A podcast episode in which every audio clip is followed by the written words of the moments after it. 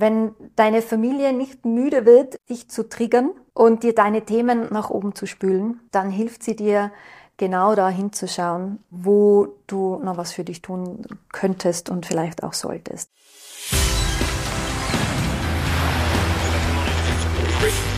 Gut zu wissen, der Erklärpodcast der Tiroler Tageszeitung. Weihnachten, das Fest der Liebe. Die ganze Familie kommt zusammen und steht glücklich vor dem Christbaum. Das ist es, was uns in Werbungen, Büchern und Filmen vermittelt wird. Die Realität sieht häufig anders aus. In vielen Familien hat nicht nur das Weihnachtsessen Tradition, sondern auch Streit. Ein kleiner Kommentar lässt die Wogen hochgehen, ein gut gemeinter Ratschlag führt zu Diskussionen. Und manchmal reicht schon ein Blick und der Heiligabend ist gegessen, bevor überhaupt was am Tisch stand. Kennt ihr das? dann begrüße ich euch herzlich zu unserer Gut zu wissen Podcast Folge, warum uns die Familie eigentlich so schnell auf die Palme bringt. Mein Name ist Vanessa Grill und ich gehe dieser Frage heute mit Life Coach Judith Heitzer nach. Sie weiß, was wir tun können, um die Festtage mit der Verwandtschaft gelassen und harmonisch zu verbringen. Und wie immer gibt es zuvor noch fünf Fakten zum Thema, die gut zu wissen sind. Eine Befragung von 2000 Erwachsenen in Großbritannien hat ergeben, dass viele Menschen sich in der Weihnachtszeit überfordert fühlen und Angst haben, die Erwartungen, die ihnen von Familie und Bekannten unbewusst auferlegt werden, nicht erfüllen können. 1000 Personen wurden befragt, was Weihnachten für sie bedeutet. Purer Stress war die Antwort von 14 Prozent der in Deutschland Befragten. Auch für etwa ein Sechstel der Befragten in den USA und Großbritannien ist das Fest der Liebe eine nervliche Belastung. 5 bis 9 Prozent der UmfrageteilnehmerInnen gaben sogar an, dass die Familienzusammenkunft üblicherweise in Streit endet. Für sie ist Weihnachten emotional und psychisch eher kraftraubend und häufig eine große Überwindung. Laut einer Parship-Umfrage möchten nur 9% der Singles mit der gesamten Familie von Großeltern bis Cousins und Cousinen Weihnachten verbringen. Das hat möglicherweise mit den bohrenden Fragen der Familienmitglieder zu tun. So gaben 32% der Alleinstehenden an, von Fragen der Verwandten nach dem Beziehungsstatus genervt zu sein. Laut niederländischen Forschern sollte man das Weihnachtsessen bei den Schwiegereltern besser ausfallen lassen. Der Grund? Es stört die Darmflora, möglicherweise verursacht durch erhöhten Stress. So, dann liebe Judith, hallo. Hallo Vanessa. Danke für die Einladung wieder einmal. Und jetzt kurz vor Weihnachten geht es um Familientreffen zu Weihnachten. Manche fürchten sich da leider schon davor. Warum kracht es denn häufig an den Feiertagen, wenn die Familie zusammenkommt? Das hat mehrere Gründe. Und ja, ihr lebt es auch, sowohl beruflich wie privat, dass die Zeit vor Weihnachten für viele dann schon so ein sich aufbauender Stress ist vor den Feiertagen. Grundsätzlich gern ein Disclaimer vorweg an dieser Stelle. Wir reden heute hier in unserem Gespräch quasi über die grundsätzlich gesunde Familienstrukturen mhm, und genau. Nicht über, über dysfunktional, toxische, also missbräuchliche, gewalttätige, traumatisierende Familienstrukturen. Das mal vorweg. Ja, und warum kracht's aber auch bei denen gern an Weihnachten? Weil an Weihnachten passiert vieles, was sonst einfach nicht so der Fall ist bei uns. Die Adventszeit davor ist stressig, der ganze Trubel, der vorweihnachtliche Stress muss sich zwangsläufig irgendwann irgendwo entladen. Das ist so das eine. Und was vielleicht noch viel stärker wirkt in dem Moment, das ist, dass viele Familien verbringen an Weihnachten tatsächlich mehr Zeit am Stück miteinander als während des ganzen Jahres zusammen. Und das entwickelt eine eigene Dynamik. Wir trinken vielleicht auch mehr als gewohnt. Wir sitzen viel rum. Wir fallen so ein bisschen raus aus unserer normalen Tagesstruktur und Tagesroutine. Und dann kommt so über diese einerseits vertraut miteinander sein und andererseits ist diese Nähe jetzt aber doch ungewohnt auf so lange Zeit. Da kommen dann spätestens nach ein paar Tagen Spannungen an die Oberfläche. Und das kann tatsächlich auch zu, zu Diskussionen oder manchmal auch zu Streitereien führen. Es dauert oft aber gar nicht ganze Tage. Manchmal merkt man schon nach zehn Minuten, man nimmt sich vor, gelassen zu sein und sich heute nicht auf die Palme bringen zu lassen und heute geht man es ganz ruhig an und es kann einen mhm. niemand nerven, alles ist gut. Mhm. Und nach zehn Minuten merkt man aber schon, oh je, es geht schon wieder los. Genau, das kann zehn Minuten sein oder das ist eine falsche Bemerkung, ein Satz, manchmal reicht ein Wort und das ein Blick buxiert genau, ganz genau, eine Geste, was auch immer, ja, und das buxiert uns zurück in einen Zustand, der so biografisch recht früh anzusetzen ist meistens. Also wups, aus dem Nichts kommt ein Kommentar, eine Frage und los geht's. Ja, und die ganze anmeditierte Ruhe ist, ist, ist dahin, genau, ist schon vorbei. Es gibt ja diesen schönen Spruch, if you think you are enlightened, spend a week with your family. Ähm, Warum das so ist, wir sind getriggert in dem Moment. Und Familie ist Triggerland. Das hat damit zu tun, dass wir, das muss ich ein bisschen ausholen, alles, was so unsere früheren oder sehr frühen Überzeugungen sind, das kann man auch Glaubenssätze nennen, über uns und wie die Welt funktioniert, haben wir in unserer Familie gelernt, haben wir uns von unseren Eltern abgeschaut und haben mit unseren Geschwistern gemeinsam gelernt. Also wir haben gelernt, zum Beispiel, was wir dürfen und was nicht. Was bei anderen gut ankommt was wir uns gefallen lassen müssen. Ja, und was vielleicht auch nicht. Sind auch diese Rollenzuschreibungen, die oft überhaupt nie ausgesprochen werden. Aber es ist allen klar, wer ist der Clown, wer ist die Gescheide, wer gibt den Ton an, wer kümmert sich um alle anderen. Ja. Das ist aber oft eben nur innerhalb der Familie so, mhm. weil der Clown ist vielleicht innerhalb der Familie der Clown, aber außerhalb überhaupt gar nicht. Genau. Und das ist genau das, was du ansprichst, dass man diese festgeschriebenen Rollen in der Familie, das hat viel auch damit zu tun, über was reden wir überhaupt in unserer Familie, welche Gefühle sind erlaubt, welche Gefühle sind nicht erlaubt, dass das kollidiert äh, mit dem, wie unser eigenes Leben inzwischen eigentlich ausschaut. Ja? Also im besten Fall haben wir ja unsere Kernfamilie irgendwann mal verlassen und werden älter und unabhängiger und bewegen uns aus dem Familienverband raus und treffen unsere eigenen Entscheidungen, leben unser Leben nach den Regeln, die für uns passen. Und die sind möglicherweise nicht immer ganz okay mit dem, was wir gelernt haben oder was für unsere Familie okay war. Da lebe ich vielleicht als Singlefrau, ja, da wäre ich Krankenpfleger statt Arzt. Mhm. Da esse ich kein Fleisch mehr, da trete ich aus der Kirche aus, ja, solche Dinge. Und dann komme ich zurück in diesen alten Kontext. Das ist wie eine Bubble, in der gefühlt die Zeit stehen geblieben ist. Das heißt, man fällt wieder zurück in die alte Rolle. Genau diese alten Zuschreibungen und Rollen sind noch da. Und da bin ich dann immer noch die Kleine, obwohl ich inzwischen CEO bin und 700 Leute unter mir habe. Mhm. Ja? Oder das Jobberle, obwohl mein ganzer Freundeskreis mich als Handwerker total schätzt. Und das ist ganz wichtig an der Stelle. Das bedeutet nicht automatisch, dass unsere Eltern uns immer noch so sehen. Aber wir fühlen uns noch so. Sobald wir eben in diese Familienbubble eintauchen. Und deswegen reicht dann ein Satz, ein Blick und das bringt diese Blase zum Platzen dann ist oft die erste Reaktion, dass man sich denkt oder das vielleicht dann auch zu Hause mit dem Partner bespricht und sagt, warum ist meine Mutter nur so? Oder warum ja. kann mein Vater nicht ein einziges ja, Mal anders reagieren? Einmal. Ja. Genau. Man sieht ja selber nicht, dass man selbst in eine Rolle fällt, wieder eine alte mhm. Und wieder das kleine Kind ist zu Hause oder eben wieder der Clown sondern man gibt seine Wut eigentlich an die Mutter oder an den Vater weiter. Ja, die machen ja was falsch und die können ja nicht einmal normal sein oder anders reagieren. Also die Wut bezieht sich immer auf die anderen mhm. dann, ja, und die Verantwortung liegt dann immer bei den anderen. Und wenn die nur anders tun würden, dann würde es mir ja gut gehen.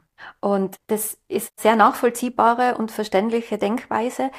Das Blöde ist, dass das erfahrungsgemäß ganz wenig bringt und auch ganz wenig löst. Weil damit gebe ich die Kontrolle quasi nach außen und das bleibt immer auf die andere Person bezogen und das ist der Punkt. Wenn ich wirklich dauerhaft für mich was lösen und was verbessern will, das heißt ja immer was lösen, dann ist die wichtigste Person, auf die ich jetzt meinen Fokus richte, bin ich selber. Mhm. Oh, weil warum jemand anderes sich so verhaltet, wie er oder sie sich jetzt verhaltet, darauf habe ich meist recht wenig Einfluss. Die haben ja auch ihre eigene Bubble wieder. Das heißt, darauf habe ich wenig Einfluss auf das, wie ich mich da fühlen will und wie ich mich verhalten möchte, habe ich einen Einfluss. Wenn jemand meinen Knopf drückt, bleibt es immer noch mein Knopf. Sollte man es aber ansprechen? Ja, natürlich macht es auch Sinn, an der einen oder anderen Stelle ganz eine klare Grenze zu mhm. setzen in dem Moment. Ja, wenn es um den Knopf geht und das ein Knopf ist, der bekannt ist, der aber noch nicht bearbeitet worden ist, es macht es unheimlich viel Sinn, dir den Knopf anzuschauen. Also erst kommt die Arbeit an mir selber, die eigenen Anteile klären, Gefühle sortieren und dann ist vielleicht ein Gespräch möglich man das eigene Erleben und das, was ich mir wünsche und was ich eigentlich bräuchte, ansprechen kann. Und im besten Fall ist es ein erwachsenes und konstruktives Gespräch. Das hängt dann natürlich auch von meinem wohlwollenden Gegenüber ab und wo er oder sie in dem Moment steht. Hängt auch von der Situation ab, weil ich kann vielleicht ansprechen, mein Mama, bitte sprich mir nicht jedes Mal drauf an, ob ich einen neuen Partner habe oder ob ich immer noch Single bin. Ja.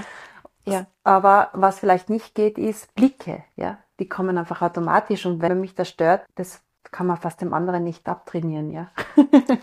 ist, ist schwierig, ja. ja. Aber man kann es zumindest spiegeln an der einen oder anderen Stelle, ja. Und sagen, was war das jetzt für Blick?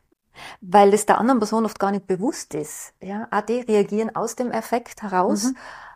Und dieses, ich denke, das ist eines der wichtigsten Learnings für Kinder, für alle Kinder dieser Welt ist, die Limitierungen der Eltern zu verstehen. Also zu verstehen, dass er Eltern begrenzte Personen sind, ja, mit ihrer eigenen Geschichte und mit ihren eigenen Defiziten. Das ist so von diesem Eltern sind unsere Gottheiten, weil die können alles und die können Auto fahren und kochen und lesen und schreiben, ja, so aus der Kinderwelt an den Punkt zu kommen, wo man sagt, das sind Dinge, die schätze ich an meinen Eltern und das habe ich aber inzwischen verstanden, dass sie das einfach nicht können, weil sie selber nie gelernt haben. Mhm. Wenn ich bei den Familientreffen bemerke, dass, wie du sagst, der Knopf gedrückt wird und dass ich kurz davor bin, an die Decke zu gehen. Was kann ich machen? Also so mhm. Instant Little Helper mhm. in der Situation sind, sind die magischen vier A's und die sind Abstand, Atmen, Achtsamkeit, Akzeptanz. Was meine ich da damit? Abstand ist, nimm die raus aus der Situation. Aufstehen, Fenster aufmachen, Spaziergang machen, Thema wechseln. Das wäre mich rausnehmen aus der Situation. Ich muss gar nicht immer auf alles reagieren in dem Moment. Vor allem, wenn ich weiß, das wird jetzt nichts Konstruktives werden. Das wäre der Abstand. Atmen hilft immer. Der Körper ist im Stress in dem Moment. Der würde gerne helfen. Und in dem Moment, wo ich anfange, wirklich tief durchzuatmen, komme ich ein bisschen mehr in eine Entspannung wieder rein. Das ist sehr hilfreich. Und dann achtsam mit mir umzugehen, würde bedeuten zu sagen, okay, was passiert gerade mit mir? Also mich in den Fokus zu nehmen und benenne das Gefühl. Also dieses, ma, ich merke, ich muss mich gerade wahnsinnig ärgern.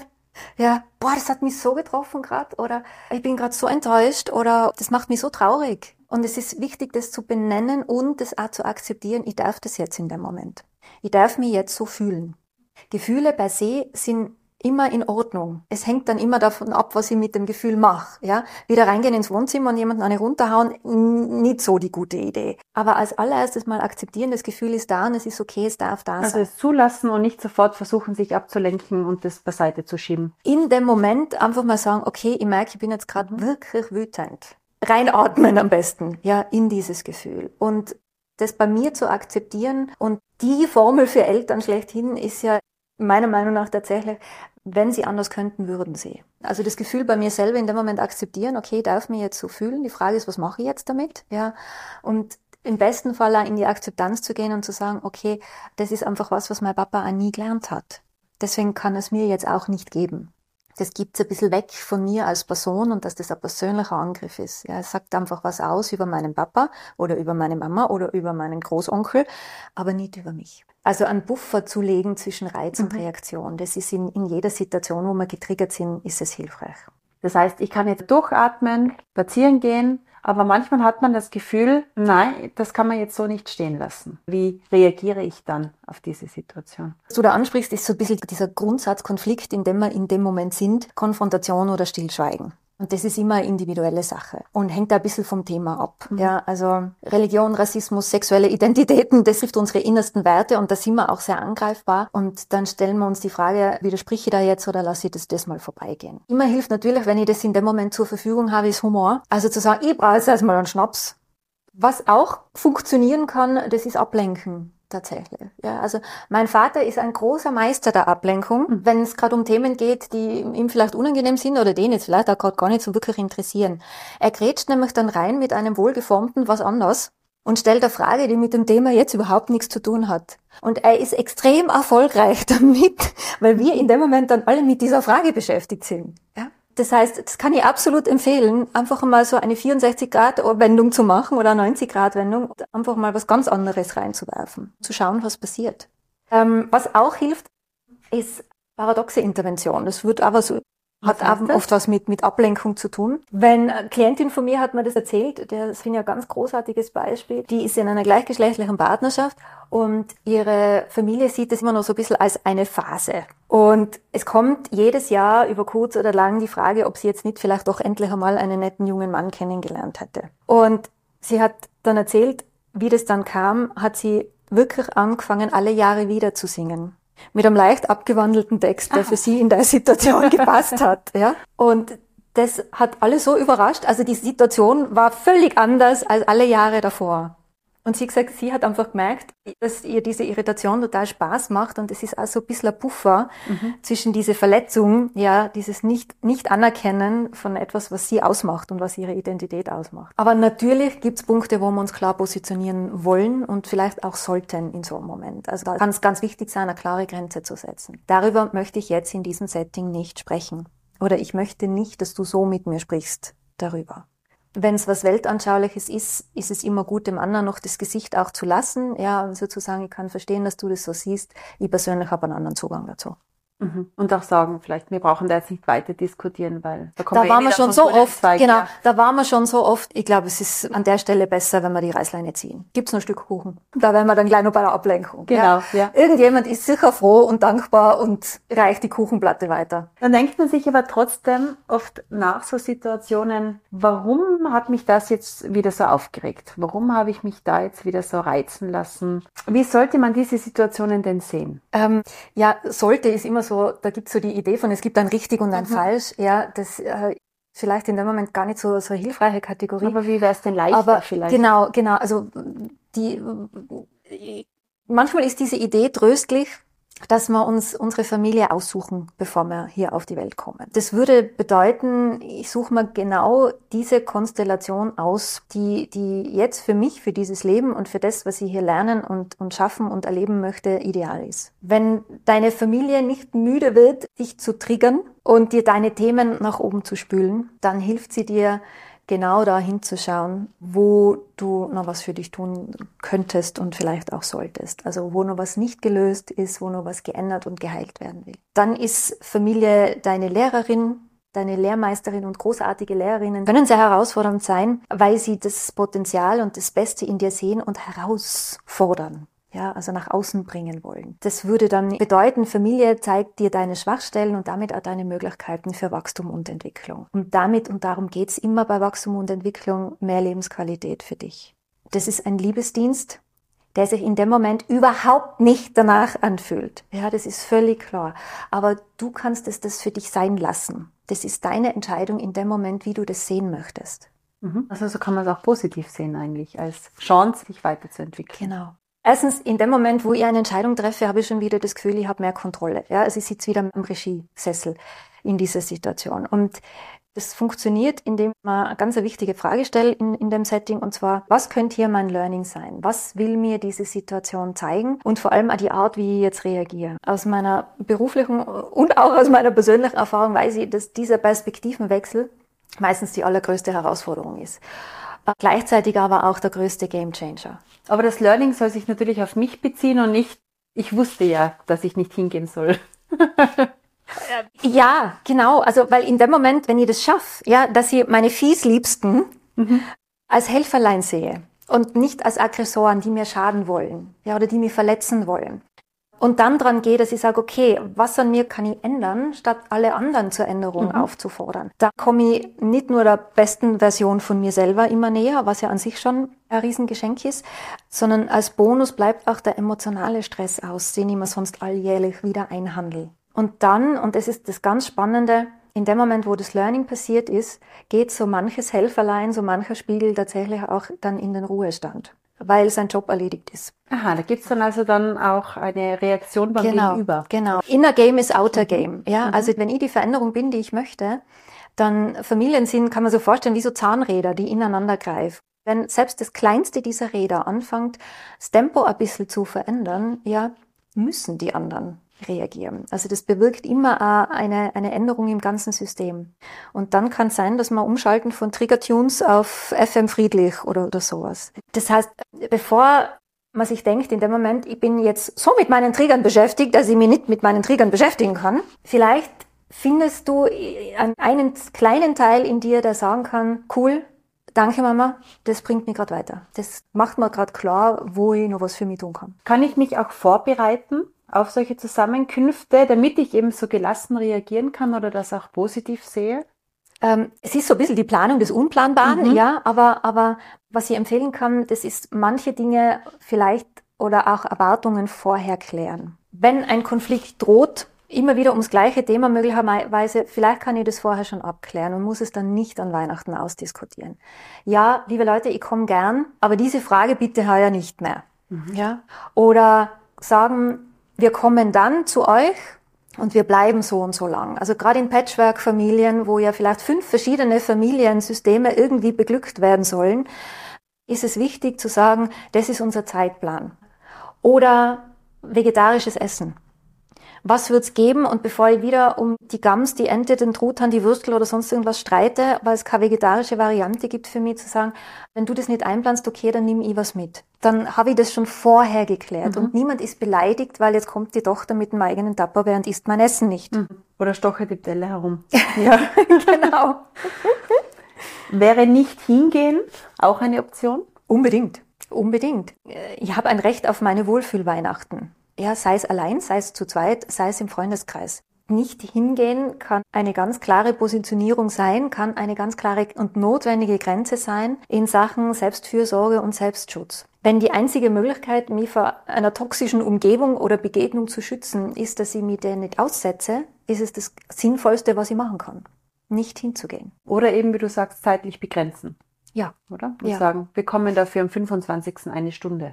Am Nachmittag gerne auf einen Kaffee. Genau, genau. Mhm. Genau. Heiligabend feiern wir zu viert zum Beispiel. Ja, das ist ja auch ganz oft, dass Kinder die Verpflichtung verspüren, mit ihren Eltern an Weihnachten zu feiern und mhm. eigentlich oder weil die Geschwister auch kommen von genau, weiter weg und genau, ja. genau und es ist halt der große Traum, dass alle dann zueinander und wir finden uns plötzlich alle in einer amerikanischen Fernsehserie wieder oder einem Film, aber vielleicht ist das Bedürfnis ganz anderes. Ja, vielleicht hätte ich gern einfach mit meinem Partner und mit meinem Kind allein Weihnachtstradition bei uns zu Hause. Und dann kommen wir am 25. Auch das ist völlig legitim, das zu entwickeln. Wenn man aber hingeht, dann gibt es oft so Dynamiken innerhalb der Familie, dass man selber schon provozierend, stichelnd, trotzig hinkommt. Einfach nur so, weil das ist die Grundstimmung, man kommt da nicht aus. Ja, scheinbar kommt man, man nicht aus, ja, und, und plötzlich bist fünf oder 15 und los geht's, ja, und wie vorher schon gesagt, dann kommt so ein Verhaltensmuster von biografisch ganz weit unten oder mhm. hinten und die Spontanregression, davor ist niemand gefeit und dann fangen wir an, die Tafel aufmischen. Ähm, ja, diese Dynamik gibt's gibt's natürlich. Ja, und, und andererseits Kommunikation ist keine Einbahnstraße. Ja, also das größte Missverständnis in Konflikten ist immer, wer hat angefangen. Und für uns ist immer klar, du hast angefangen. Ja, und interessanterweise sagt das Gegenüber meistens genau das Gleiche. Ja, vielleicht, es kann auch manchmal so ein bisschen deeskalierend wirken, ja, dass wir unterschiedliche Menschen haben unterschiedliche Wahrnehmungen von derselben Situation. Und da kann meine Reaktion oder mein Verhalten für jemanden dann auch schon was sein, was aus denen nicht das Beste hervorholt. Ja, und dann schaukelt sich das auf. Was kann man dagegen tun, um sich diesen alten Gewohnheiten, Reaktionen nicht hinzugeben? Ja, das ist natürlich die Sechserfrage.